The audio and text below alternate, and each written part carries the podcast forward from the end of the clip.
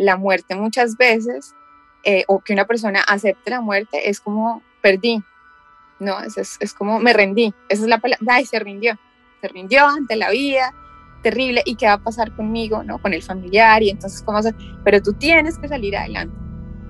Entonces yo no, yo no había entendido, digamos que yo no había entendido la posición de ella, nunca pensé que ella estuviera en una etapa de una enfermedad terminal, ella tenía de todo, tenía todas las enfermedades que se te ocurran en este momento, ella la tenía, todas. No un cáncer, pero hipertensión, diabetes, falla eh, renal crónica, no podía respirar, no podía comer, en fin, no, de verdad su, su, su estilo de vida estaba muy deteriorado. Pero yo nunca hubiera pensado que esa era una razón para uno decir ya no quiero más.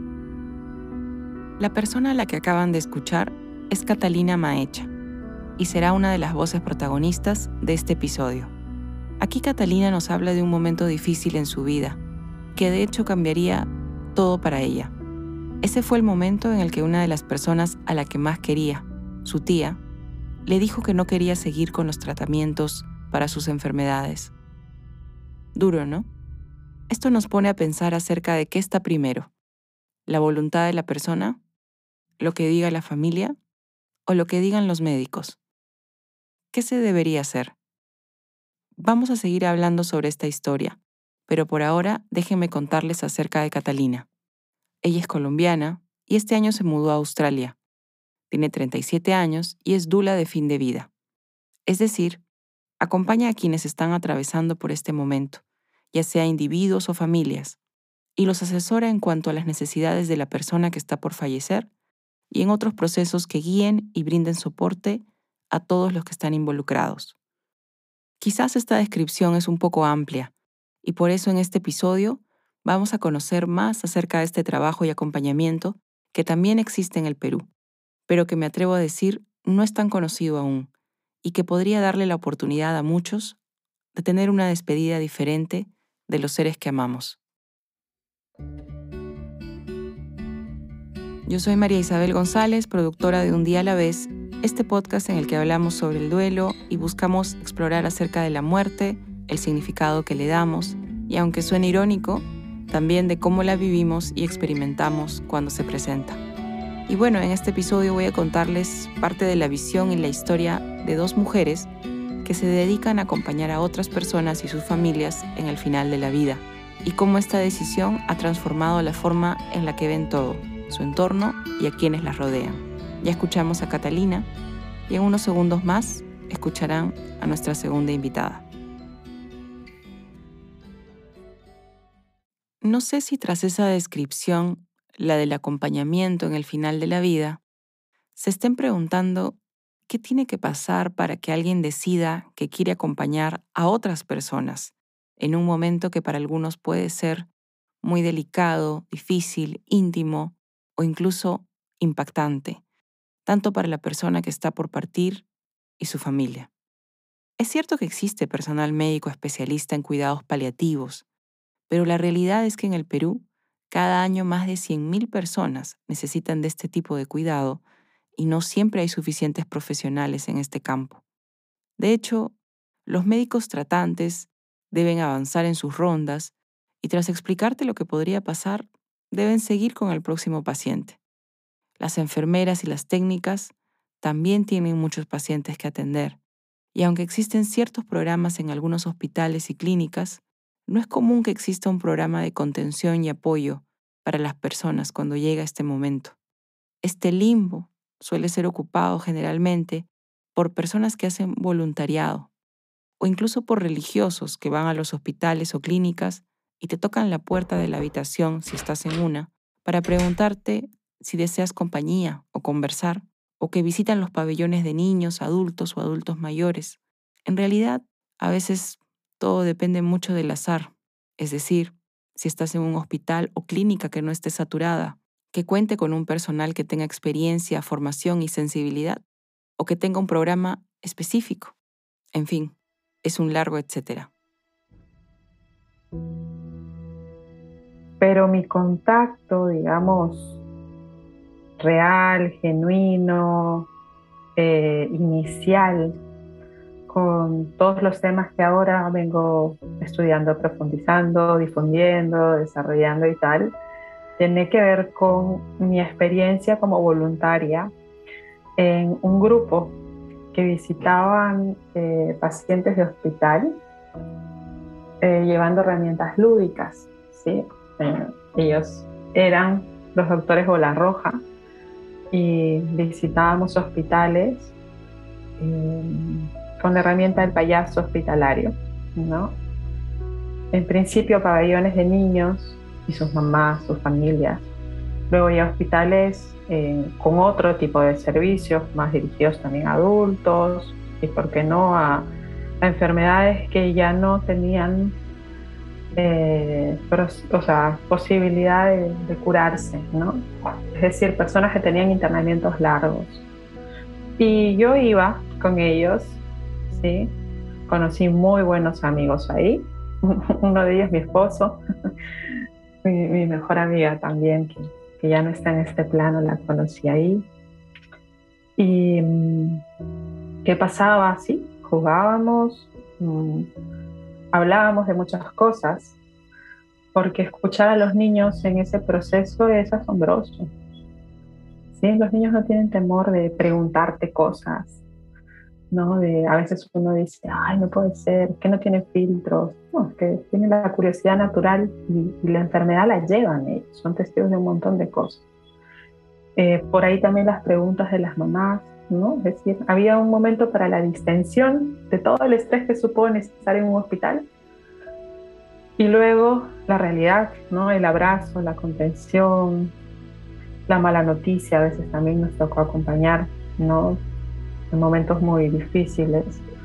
Em, y ahí fue que para mí hubo un quiebre con la realidad que yo tenía, la realidad laboral y, y creo mi, mi, manera de estar en el mundo. Y comencé a buscar herramientas, a capacitarme, porque como te compartía, yo soy comunicadora, no, no soy personal de la salud y sin embargo me daba cuenta que no solamente digamos, la persona del paciente y su familia, sino también el equipo médico necesitaba hablar. Acabamos de escuchar a Elena Zipán, tanatóloga peruana y creadora del espacio digital El Elefante en la Habitación, donde L, como la llamaremos a partir de ahora, comparte información, herramientas, reflexiones y contenido que pueda servir a las personas que se encuentran en procesos de pérdida de cualquier tipo. Llegué al espacio de L buscando información en Internet y haciéndome preguntas sobre cómo se toman las decisiones en este momento. ¿Es este el tiempo de pedir perdón, de reconciliarse, de decir las cosas importantes antes de que sea muy tarde? Puede que suene dramático, pero es cierto. Probablemente no haya nada más definitivo que la muerte, si hablamos del plano físico, de nuestra condición como mortales, y pues, como tal, la muerte nos llama a ciertas cosas y con urgencia. Por eso, por este limbo, me preguntaba, ¿es así? ¿No hay nadie más a quien acudir que a un terapeuta cuando todo esto está pasando o cuando ya pasó? Él nos irá llevando por su historia, así como Catalina, y junto a ellas reflexionaremos sobre estos temas. Por lo pronto, quizás se están preguntando qué es la tanatología y buscando en publicaciones digitales encontré un artículo en la revista digital universitaria de la Universidad Autónoma de México, escrito por la tanatóloga y psicoterapeuta corporal Margarita Bravo, en el que describe a la tanatología de la siguiente manera. Durante nuestra vida vamos teniendo diversas muertes, algunas pequeñas, otras no tanto. Sin embargo, cada una de estas pérdidas nos dan la oportunidad de vivir y crecer como seres humanos, como hijos, hermanos, esposos, amigos, padres. Para poder recorrer cada uno de estos caminos, la tanatología ayuda a encontrar ese sentido al proceso de la muerte. Y añade, el tanatólogo es el profesional capacitado para ayudar en el proceso de duelo, así como en cualquier tipo de pérdidas significativas a la persona que muere y a aquellas que lo rodean. En realidad la tanatología, como te comentaba, es una herramienta, para mí es una filosofía de vida en realidad y está más enfocada en la vida y, y en vivir de la manera que la persona desea hacerlo hasta el final. Sí, también, también acompañamos procesos de final de vida, como dices, en personas que ya saben su pronóstico. El tiempo en general no sabemos cuánto tiempo, pero sabemos de que no se va a poder curar, ¿no? Y que hay asuntos que atender con la familia y con ellos mismos. Em, y sí, sí, me ha tocado acompañar esos procesos también. Para mí han sido profundamente reveladores. Creo que ahí es donde adopté la tanatología como una filosofía de vida, de decir que no voy a esperar hasta el final para pensar recién quién soy, qué quiero hacer, para qué estoy acá, para, no sé, buscar a la gente que quiero y alejarme de la gente que ya no quiero. no, es como, no, hay que vivir ahora y de verdad, no solo respirar, sino existir de verdad, ¿no? ¿Qué pasa? Cuando te enfrentas a un diagnóstico así, es como si recién te hubiera caído el baldazo de que eres mortal y que esto se va a acabar en algún momento. Y recién te pones a pensar, no, yo quiero estar más tiempo acá. ¿Para qué? ¿Para qué quieres estar acá? No sé, para estar con mis hijos, para viajar, para estudiar, para cumplir algún deseo que yo tenía. Ya, ¿Como cuál? ¿Para qué? ¿A qué es orientado? ¿No? ¿Quién eres? ¿Por qué quieres hacer eso? A veces no, solo quieren más tiempo. ¿Por qué? Porque quieren hacer cosas que pudieron hacer. No, no quiero hacer yo. Nunca has sido tú. no, la gente que te rodea realmente no te conoce como eres tú. Hay gente que dice, ay, quisiera, no sé, dejarlo todo e irme a recorrer el mundo. ¿no? Es el gran sueño de muchas personas. Y a veces logísticamente no, no se puede, pero sí que puedes tener, creo yo, una renuncia algunas cosas que, que te quitan algo que no vuelve, que es el tiempo y la calidad del tiempo. La pandemia nos ha enseñado a trabajar a muchas personas en casa y, ¿por qué no?, también a disfrutar de su tiempo, de los amaneceres. Él le dice algo clave cuando nos comparte su visión de la tanatología y voy a repetirlo porque creo que es necesario hacer énfasis. Y se trata de lo siguiente. Él le dice, no voy a esperar hasta el final para pensar recién en quién soy, qué quiero hacer, para qué estoy acá, para buscar a la gente que quiero y alejarme de la gente que ya no quiero. Hay que vivir ahora y de verdad. No solo respirar, sino existir de verdad. Y tras escuchar tanto a él como a Catalina, siento que hay ciertas similitudes en su manera de ver la vida. Pareciera que su acercamiento a la muerte, a la conciencia de que somos impermanentes, las ha llevado a ser más conscientes de aquello que las rodea, de lo que viven y de quienes están en su entorno. ¿Y tú que me escuchas? ¿Qué piensas de esa reflexión? ¿Hay decisiones que sigues postergando?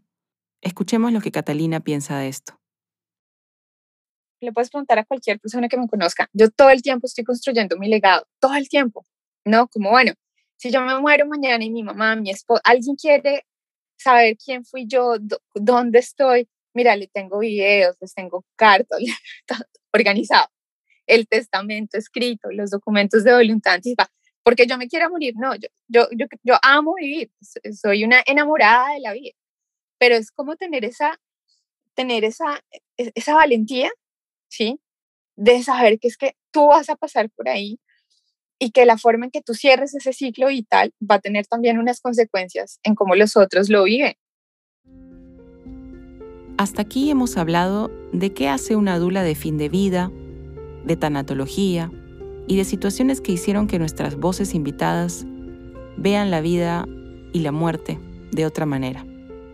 Cuando empezamos este podcast, Catalina nos hablaba de su tía, y de cómo ella buscaba empoderarse de ese momento, buscando información y tomando decisiones acerca de cómo quería irse y dejar sus cosas en este mundo.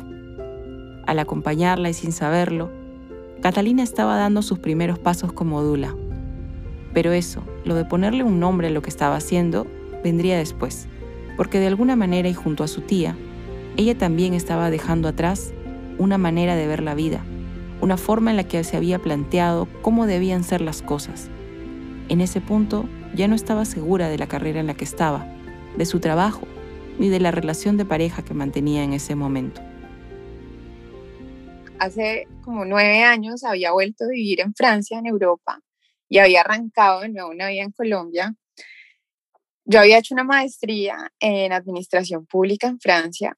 Imagínense, ¿no? O sea, todos estos años, siete años de mi vida, toda la energía, toda la plata de mis papás, bueno, en fin, estudiando política. Y después llegué un día y dije, yo no quiero hacer esto más en mi vida.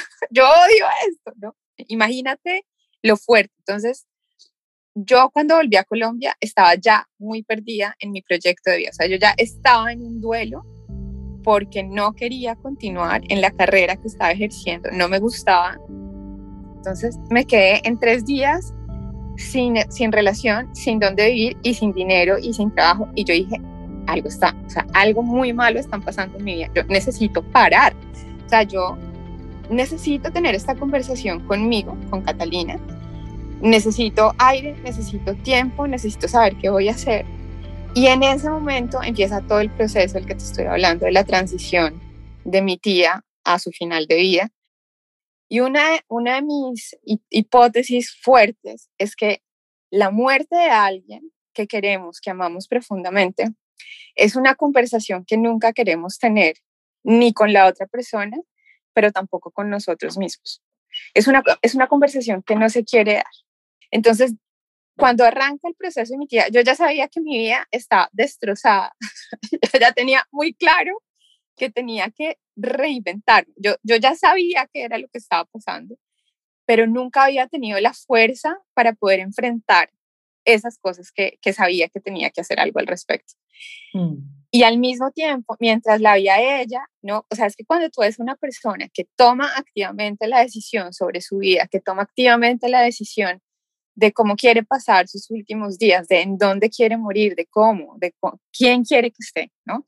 Y que empieza como a despedirse, ¿no? A tener conversaciones, a dejar atrás sus pertenencias, pues eso no puede ser, o para mí, como yo lo interpreté, fue un momento de mucha valentía. O sea, yo dije, si esta persona que está enferma, tiene poca energía, tiene la valentía de pararse, decir, hasta aquí fue, yo esto no puede ser, no voy más. Y empieza de una forma tan consciente a transformarse, pues eso para mí fue como el ejemplo, el ejemplo y la fuerza que necesité para tomar las decisiones que tenía que tomar en mi vida. Creo que la vida siempre nos da esas llamadas de atención, que a veces reconocemos y otras no. En este caso, Catalina nos cuenta que supo que era el momento para buscar ese algo que le estaba faltando. Pero eso no lo supo de inmediato, fue un proceso. De hecho, cuando su tía falleció, una señora que también estaba hospitalizada y que la veía regularmente hablar con los médicos y con su familia, le dijo, ven, yo necesito que me ayudes. En ese momento ya llevaba un tiempo informándose y leyendo acerca de los derechos que tiene una persona en Colombia respecto a las decisiones sobre el final de la vida, pues me aclaraba que existen varias alternativas.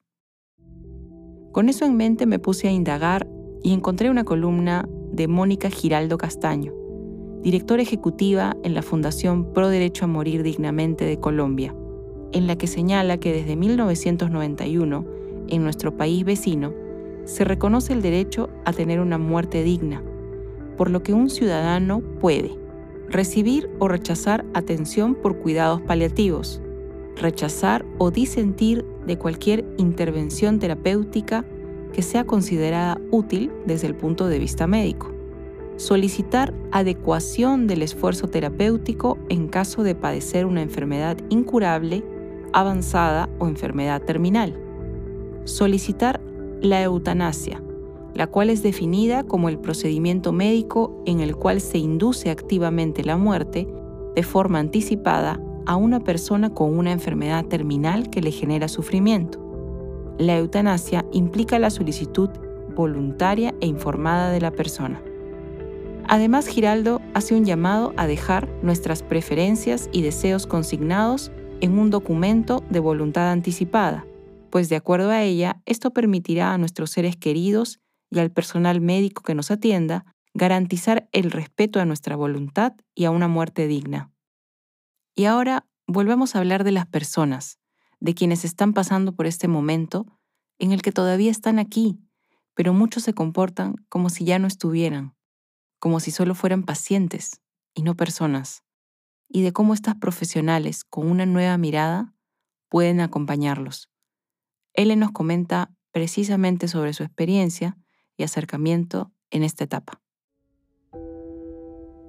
Esa persona quiere ser escuchada y, quiere ser vista como una persona, no como un paciente. ¿no? Ya bastante identidad pierde al estar ahí sin su ropa, con un pijama o con una batita del hospital o de la clínica, eh, en un espacio que no es suyo porque no, no está personalizada su habitación, no tiene sus cosas, ha roto totalmente su rutina de trabajo, de estudio, de lo que fuera.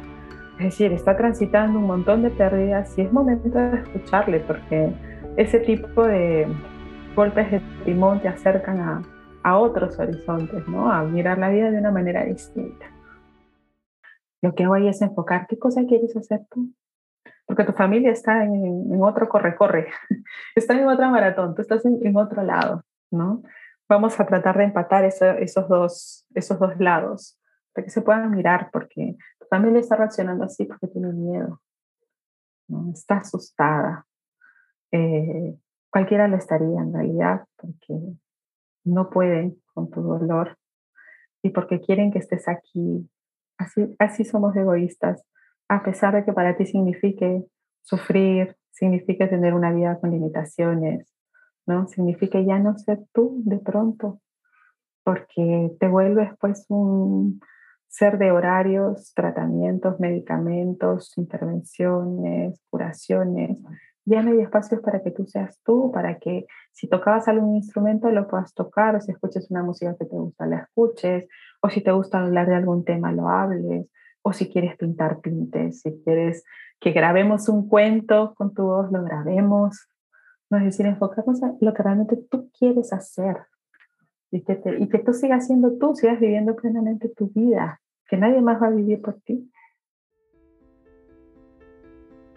En este camino que empezó como un llamado, Ele y Catalina se han capacitado en counseling, tanatología y otros aspectos en diversas organizaciones en el Perú y en otros países como México y Estados Unidos.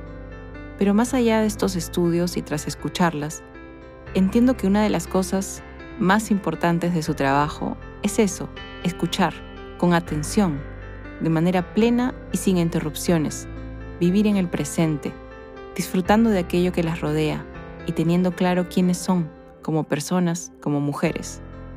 Por eso, y antes de despedir este episodio, quería compartir algunos de sus consejos para vivir mejor y con las cuentas claras que vienen desde la experiencia y sobre todo de esa manera tan humana, sencilla y sensible de acompañar a quienes las necesitan. Y que bueno, obviamente, creen que sería importante tomar en cuenta. Entonces, aquí vamos. Número uno.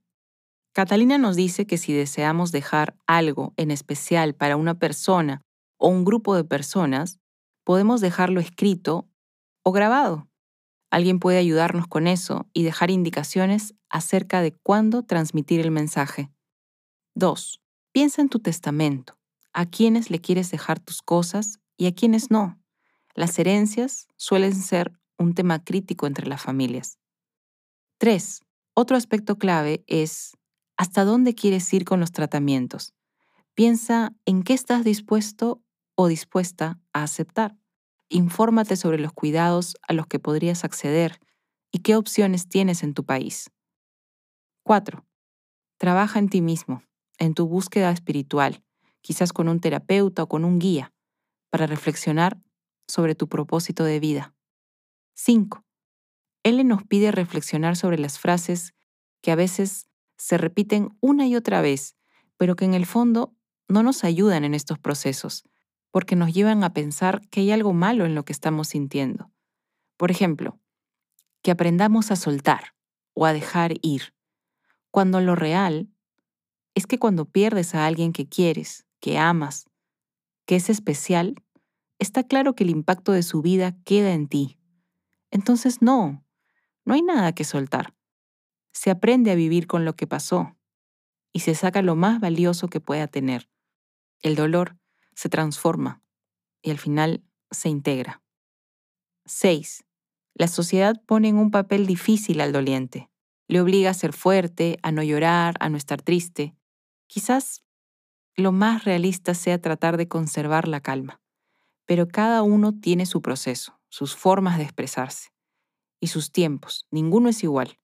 Por eso, y desde aquí, les pedimos, escuchen, abracen y acompañen antes de decirle a alguien que todo va a estar bien, o que no lloren, o que deben ser fuertes. 7. No dependamos de títulos, porque todos los títulos se pueden perder un día. ¿Cuál es tu definición más genuina? ¿Qué es lo que te gusta y qué disfrutas? ¿Qué quisieras hacer siempre? ¿Lo sabes? Y esta lista podría ser mucho más larga, pero he tratado de integrar los consejos de L y Catalina lo mejor que he podido. Y por hoy ya nos hemos extendido bastante, así que voy a dejarlo hasta aquí.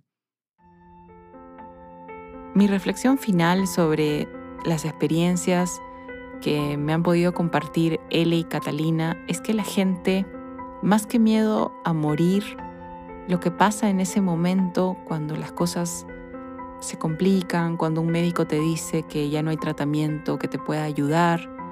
Lo que pasa es que más bien empiezas a pensar en las cosas que no hiciste, en las cosas que dejaste por hacer, en lo que te hubiera gustado hacer. Entonces, ¿por qué esperar hasta ese momento? ¿Por qué no hacerlo ahora? ¿Por qué no vivir como queremos vivir ahora? En realidad, eso es a lo que me han llevado tanto L como Catalina en nuestras conversaciones y creo que eso es lo que me gustaría transmitirles y, espero que les sirva. Si quieren más información sobre cursos y capacitaciones, pueden revisar las páginas web y redes sociales de la Fundación Elizabeth Kubler-Ross de Perú, México y Estados Unidos. En Sudamérica también hay otra organización que se llama El Faro, bueno, en Argentina, y la Fundación Pro Derecho a Morir Dignamente en Colombia. Y si quieres buscar a L o Catalina, puedes encontrarlas en LinkedIn. A la primera como L Sipan y a la segunda como Catalina Maecha. Sus nombres podrás verlos en la descripción de este episodio para que sepas cómo se escriben. Solo me queda despedirme y agradecerles por escuchar este episodio, que espero pueda acompañarlos en la etapa que estén viviendo. Un abrazo y hasta pronto. Un día a la vez es un podcast producido por María Isabel González y Juan José González. Música original de Juan José González. Escúchanos en Spotify, Google Podcast o Apple Podcast.